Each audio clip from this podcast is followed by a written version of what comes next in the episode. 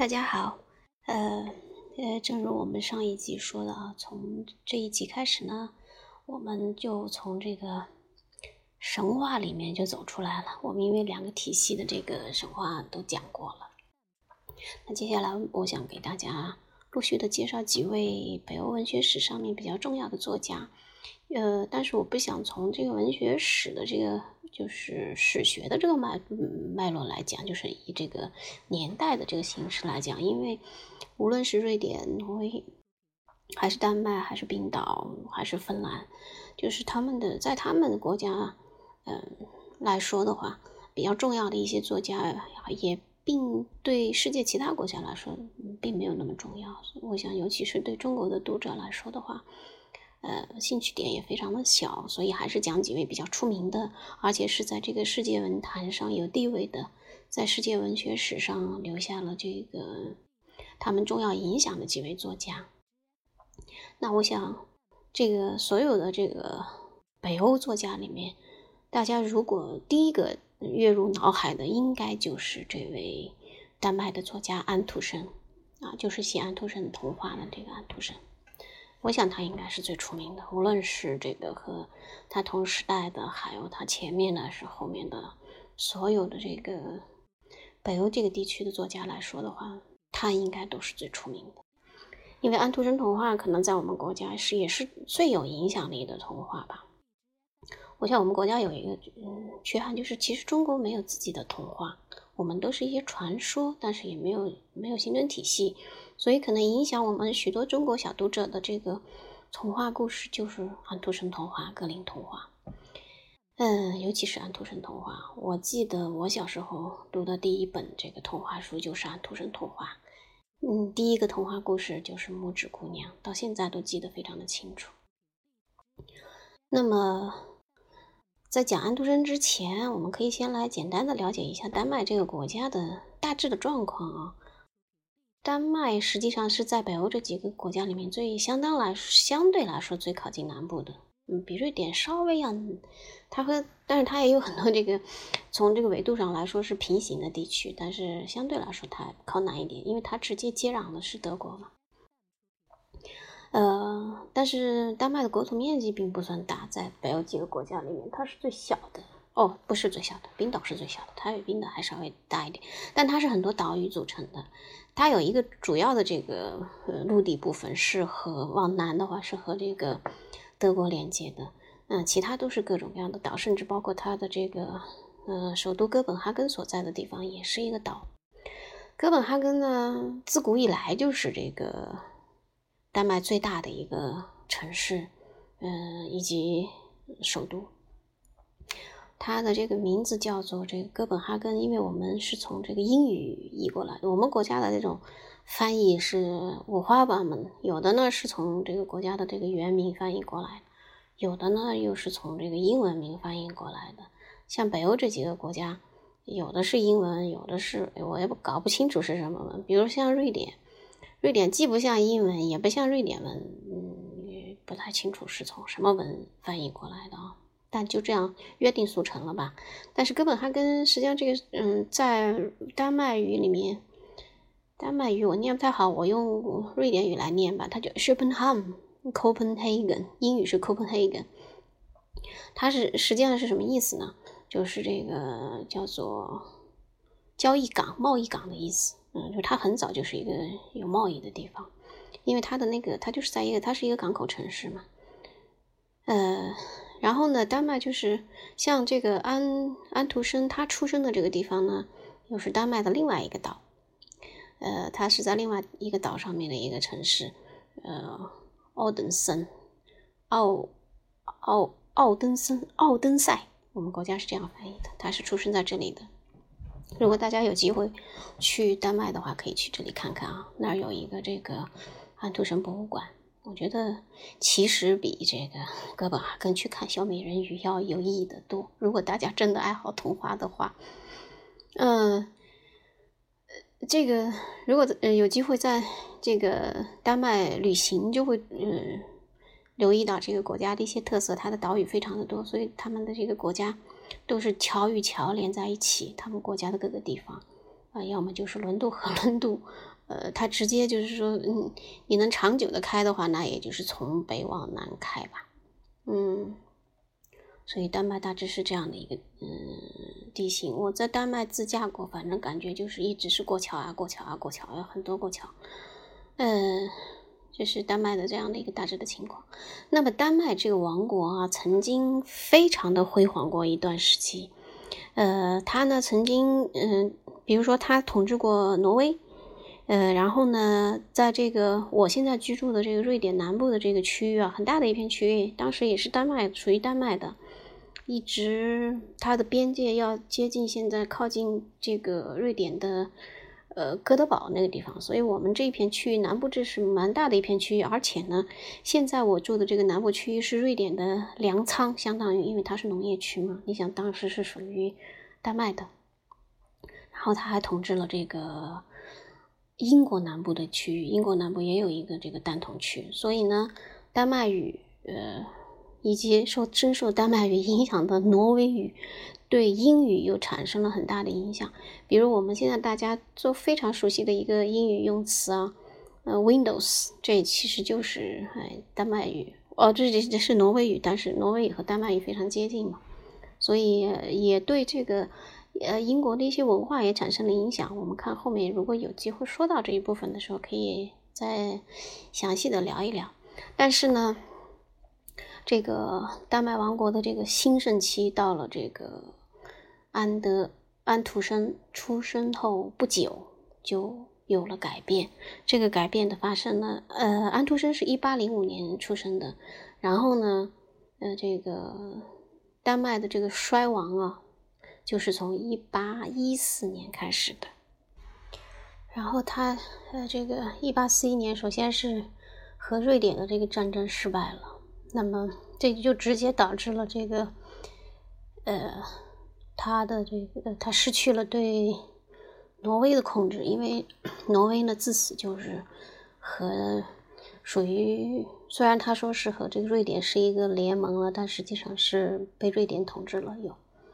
呃，挪威这么一大片就没了，然后呢，它的这个南部的啊，这个粮仓这个区域呢，也割让给了瑞典，这是一大失败啊。接着呢，到了一八四八年，就接下来，反正他就一一直是和这个邻国的战争不断，然后呢，又输给了这个英国，然后这个单统区又没了，然后呢，又输给了普鲁士，那时候还没有德国，嗯，然后这个又又又割让了一大片他的这个。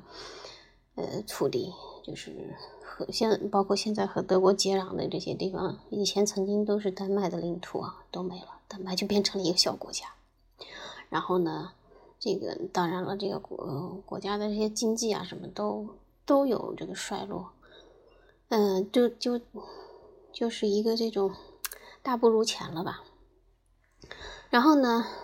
这对安徒生呢就是这样，安徒生的父亲。因为他参加了和瑞典的这个战争嘛，他回来从这个战战败以后就回来了，回到家时间没多长时间，他父亲就去世了。他父亲的去世呢，对安德生实际上是非常安徒啊，老说安德生，嗯，就在这儿要吐槽一下这个安徒生的这个艺名啊，实际上他是叫安德呃 Hans Christian Han And Andersen，就是安就怎么样应应该都是。像现在我们国家标准的通用的话，这个安德森肯定是安德森嘛，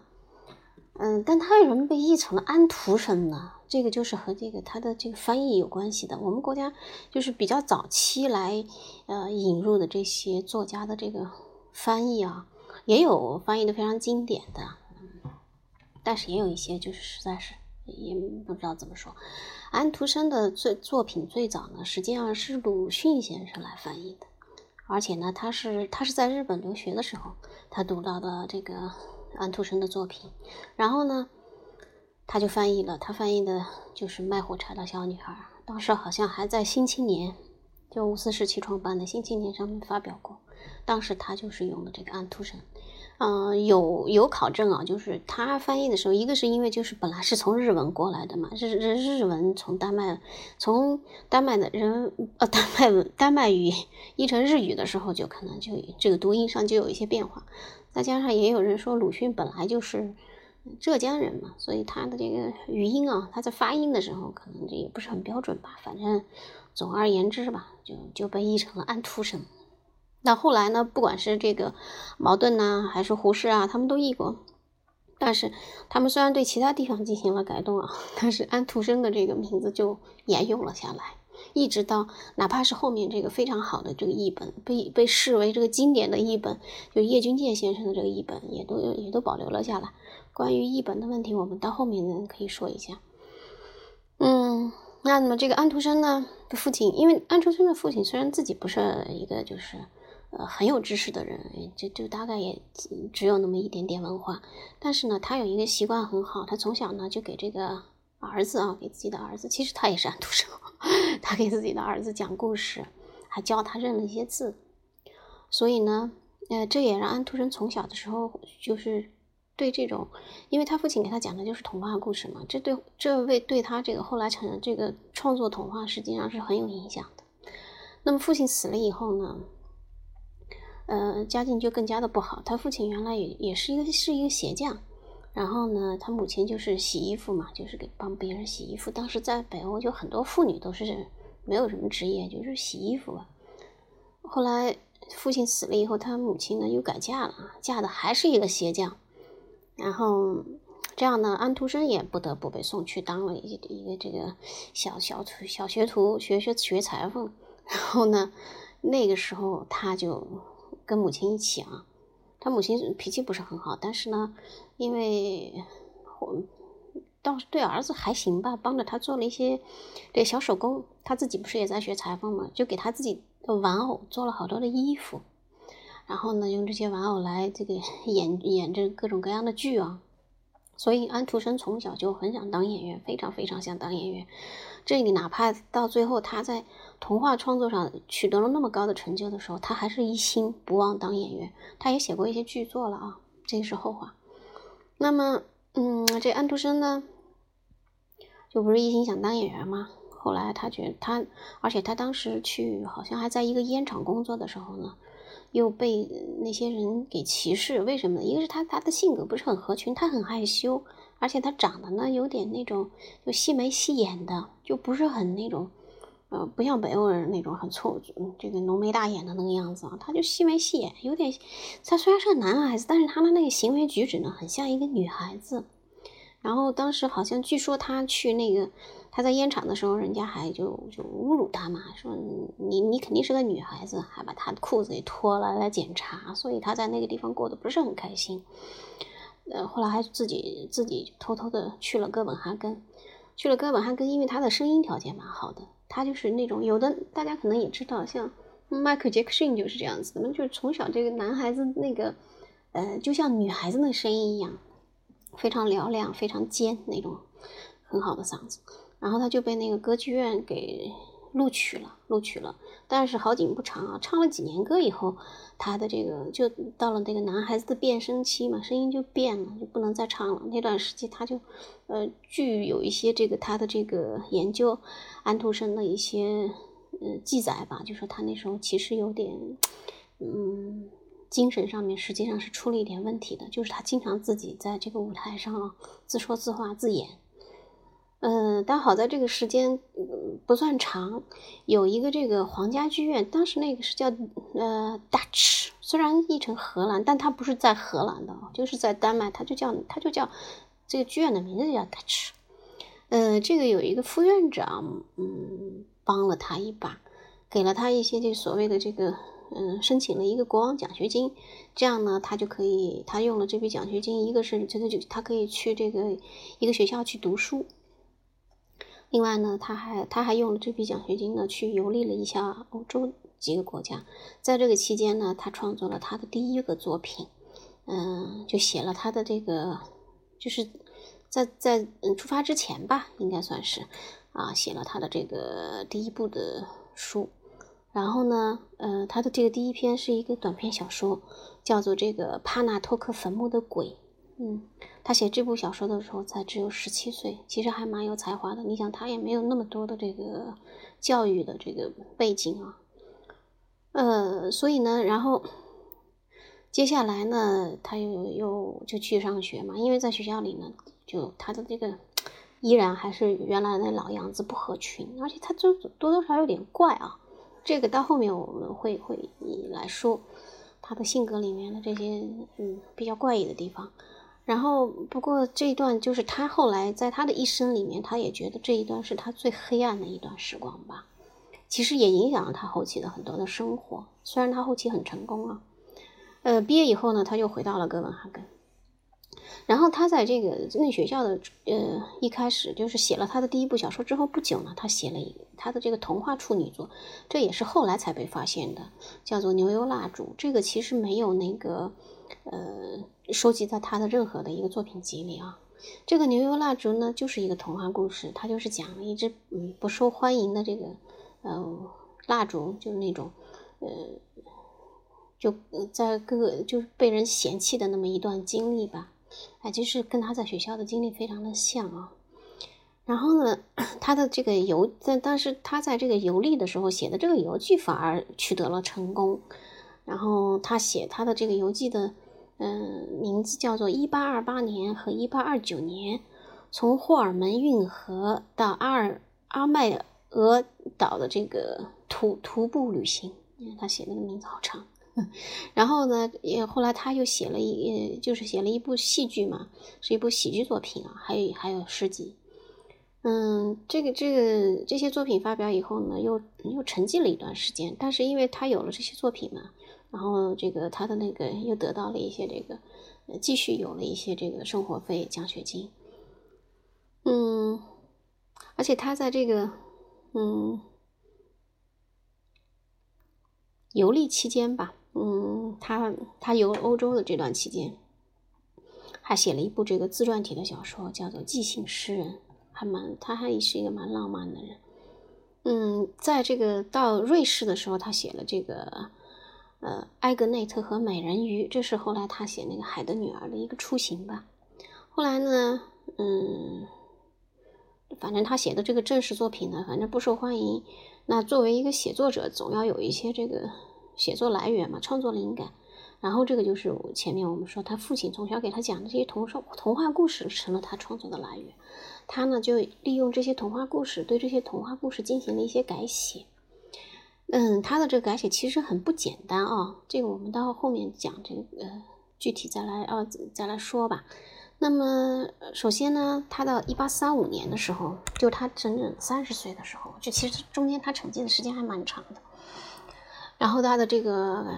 讲给孩子们听的故事发表了，然后嗯，但是呢，呃，后来呃两年啊，又还有又又又集结了一些故事，就是嗯，就等于说是加在了这个讲给孩子们听的故事这个里面了，就形成也一共有这样九篇故事，但是呢，销量不是很好，也没人什么注重注意，就反正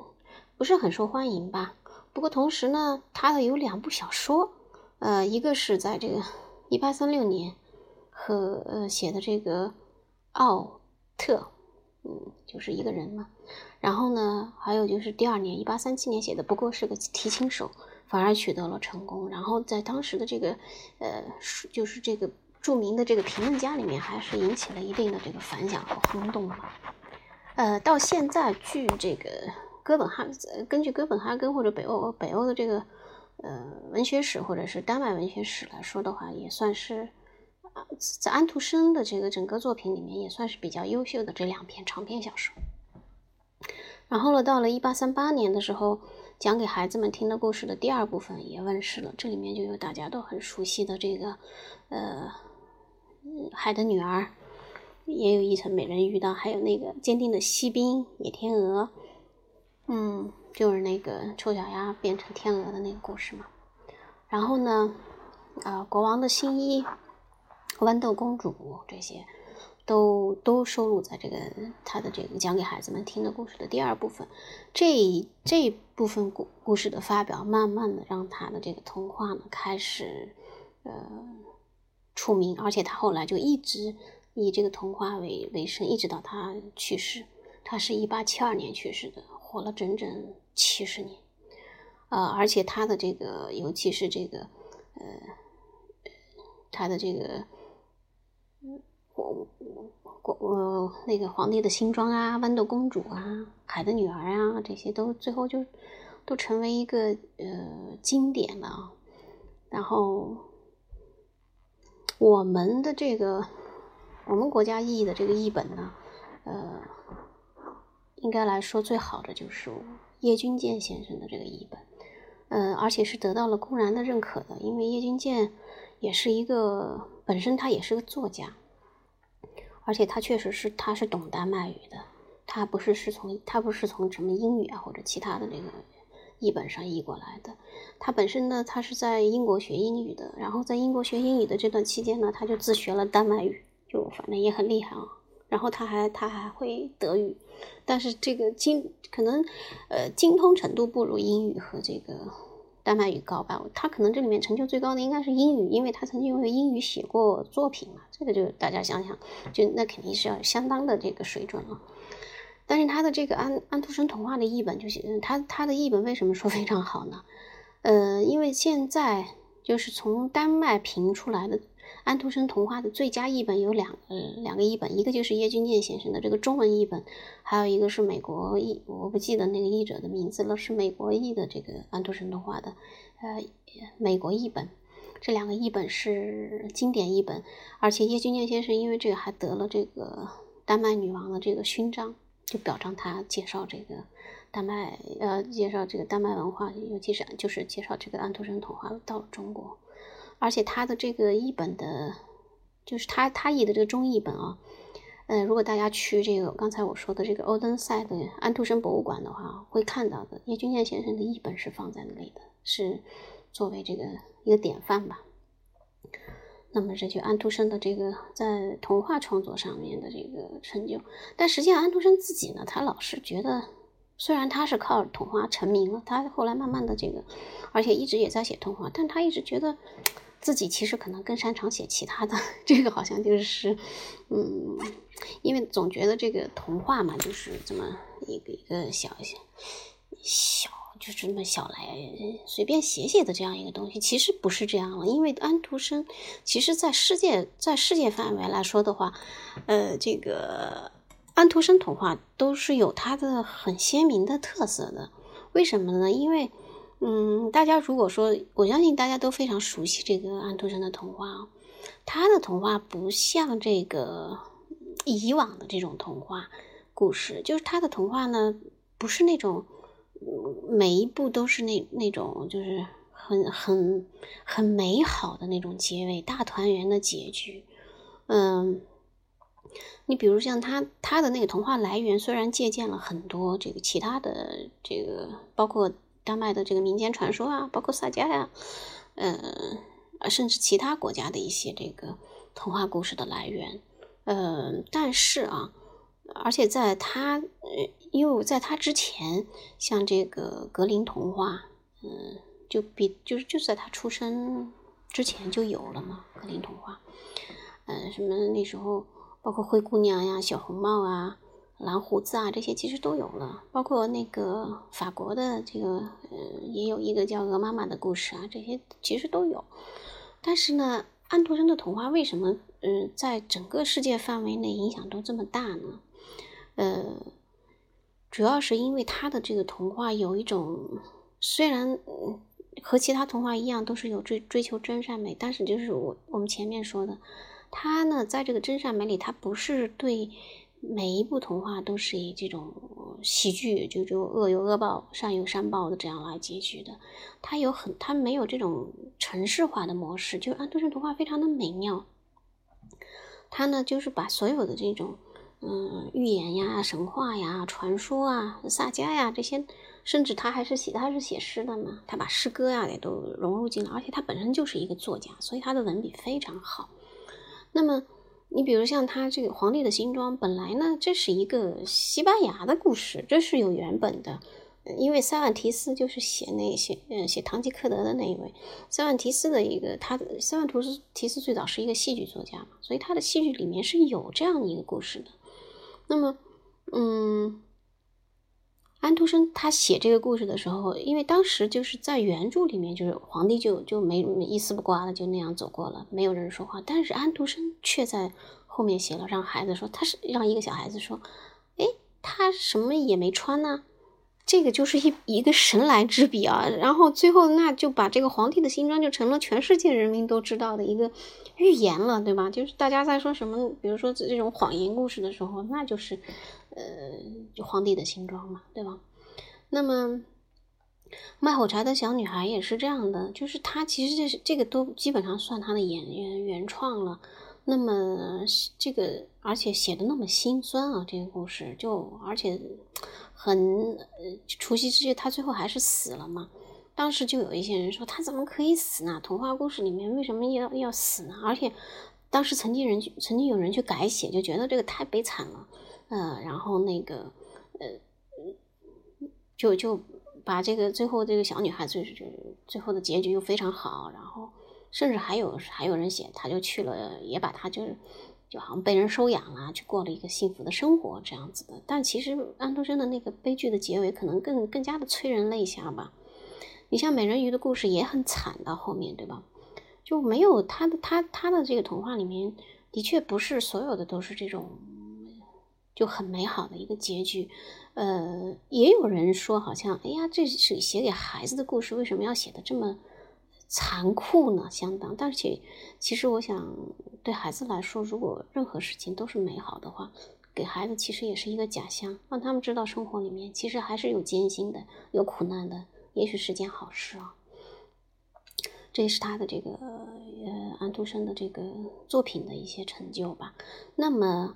呃，所以他正是因为他的童话有有这些特色，其实有时候很很多成年人也会读他的这个童话的，因为他不像那种，嗯，他显得不那么幼稚。他的童话说起来，那么安徒生本人呢，后来因为童童话他就出了名了嘛。虽然他不甘于自己是一个这个童话作家，他也后来也写了很多的诗歌呀，其他的一些文文学作品啊、游记啊什么的。但是，包括他的什么西班牙记行啊，嗯，什么访问葡萄牙呀，这些都瑞典风光呀，什么都也还在嗯这个丹麦当地吧，还是引起了这个反响。但实际上，在世界范围之内是没有什么特别大的影响的。这个，而且至少我们国内没有再翻译过吧，这也是一个遗憾啊。嗯，然后这个安徒生呢？他的，因为他同时代的著名作家也非常的多，像呃，尤其是那个时候的这个俄罗斯，像这个托尔斯泰啊、托斯托耶夫斯基啊，呃，这个都是那个时代的，都是和他同时代的。和他同时代的呢，还有一个 狄更斯，他们两个人是安徒生当时去英国的时候是和狄更斯他们两个人有这个互相有交流、有来往的。而且他走的时候，而且还是狄更斯亲自把他送送上船的，嗯，